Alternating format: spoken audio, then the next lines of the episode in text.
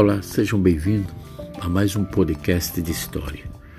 Hoje nós vamos falar sobre o Brasil, o fim da monarquia e o início da, da República. As últimas décadas do século XIX e as iniciais do século XX, elas compreendem um período de que ficou conhecido como Belle Époque. A expressão exprime a euforia causada pela crença no avanço ininterrupto do progresso, na modernidade e na supremacia completa da burguesia. Esses sentimentos sofreram um forte baque com a Primeira Guerra Mundial e com a Revolução Russa. No Brasil, periferia dos centros de desenvolvimento econômicos mundiais do período, Ansiava-se por mudanças e assistia-se ao colapso da monarquia. Em 15 de novembro de 1889, um golpe, liderado pelos militares, pôs fim ao poder de Dom Pedro II e instaurou a República, uma forma de governo cujos ideais estiveram presentes no Brasil em vários movimentos políticos desde a época colonial. Na sua estrutura, república, o que significa república? O que seria uma república? Né? É, vem do, a palavra vem do latim, res publica, que significa coisa pública. Né? República significa coisa pública. Ah, nesse processo, nesse modelo de política, pressupõe uma forma de governo voltada para o bem comum, né? em favor da coletividade, pautando-se pelo respeito às instituições, finanças e todo o patrimônio físico e cultural do país ou de sua coletividade. Então vamos tentar compreender um pouco sobre essa questão da República que foi defendida pelos diferentes segmentos sociais, artistas, né, que nessa época apoiavam essa nova forma de governo. E quais eram os interesses políticos e econômicos também da elite agrária, né? Um dos segmentos da sociedade. Então, tratemos, portanto, de, dos acontecimentos políticos e econômicos da montagem da República Oligárquica dentro de um período mais extenso chamado de Primeira República, demarcado pelos anos de 1889 e 1930, fase em que setores sociais oligárquicos mantiveram o controle do poder no país. Ou seja, dessa forma, eles veremos que a ideia de um governo voltado para o bem comum ficou pelo caminho. Lógico, se você defende uma república e de repente você tem uma, uma, um, um, grupo de, de, de, elite, da elite da época, né, da oligarquia da época, controlando da política e economia do país. Ah, o termo república ele perde totalmente seu valor e seu poder nessa questão.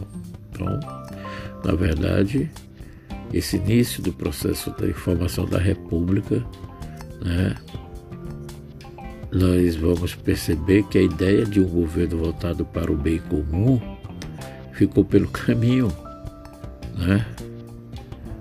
mas continuou viva entre aqueles que lutaram né, contra ou ficaram de fora do governo republicano instituído.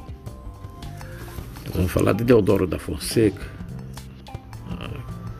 campanhas republicanistas já se disseminavam pelo país desde a década de 70, 1870 por iniciativa de militares, jornalistas, advogados e cafeicultores. Na década de 1880, a pressão pela abolição da escravidão, né, o fim da escravidão, essa pressão nós sabemos que foi também da Inglaterra, né? houve uma pressão da Inglaterra, defendida por muitos republicanistas também, é, ampliou a adesão à causa, sem, no entanto, contagiar toda a população brasileira. Quase todas as capitais de, de províncias do país, de comícios, jornais e partidos começaram a surgir tudo, né, faziam críticas à monarquia e ao imperador em defesa de um governo organizado a partir dos interesses da sociedade e não da família imperial e da nobreza brasileira. Então vocês percebem aí que o rei começa a perder totalmente o poder, vai é, caindo o poder do rei. Porém, entre ah, os vários grupos republica, republicanistas, né, republicanistas, havia divergência também ideológicas e também quanto à forma como a república deveria ser implantada no país. No dia 15 de novembro, liderado aproximadamente 600 soldados, Marechal Deodoro da Fonseca, alagoano, né, seguiu em marcha no Rio de Janeiro, né, até o quartel-general do Exército, no campo de Santana, lá no Rio de Janeiro. Lá, representantes do governo imperial estavam reunidos em caráter de urgência por conta de números sobre uma mobilização militar contra o Império. A Fonseca destituiu o Visconde de Ouro Preto, chefe do gabinete de, de ministro, e a princípio o Marechal esperava indica nomes para um novo ministério ao imperador. Porém, a articulação de civis republicanistas como Silva Jardim e José do Patrocínio o convenceu de que a monarquia deveria ser abolida. Olha as influências né, dos nossos representantes, né, nessa época, dos representantes, uh, tentando destituir o poder do, do rei. Então, naquela tarde daquele mesmo dia, sob a liderança de José do Patrocínio, o fim da monarquia e a proclamação da República foram anunciadas oficialmente na Câmara Municipal da cidade do Rio de Janeiro. À noite, foi empossado em caráter provisório Marechal Deodoro da Fonseca, liderando um grupo de sete ministros escolhido entre militares e civis. Não teve nenhuma reação né, imediata em defesa da monarquia. Né? Você observe que eles falam em monarquia, no entanto, isso não passou de um golpe. Né? Não passa de um golpe. Né? Ao longo daqueles dias, segundo um republicano, também não houve apoio na forma de participação popular.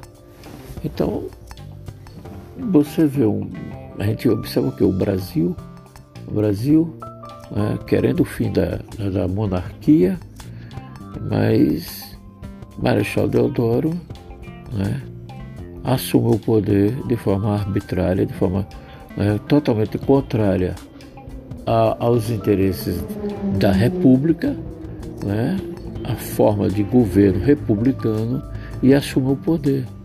Então, resumindo, né, essa proclamação da República, ou esse, esse poder assumido pelo Marechal Deodoro, não passa de uma né, de um golpe, de um golpe militar, porque ele era líder, ele era militar. Então não passa de um golpe né, militar nessa época. Bom, essa foi a nossa teleaula de hoje. Espero que vocês aproveitem bastante para a gente fazer nossas atividades logo mais. Forte abraço a todos.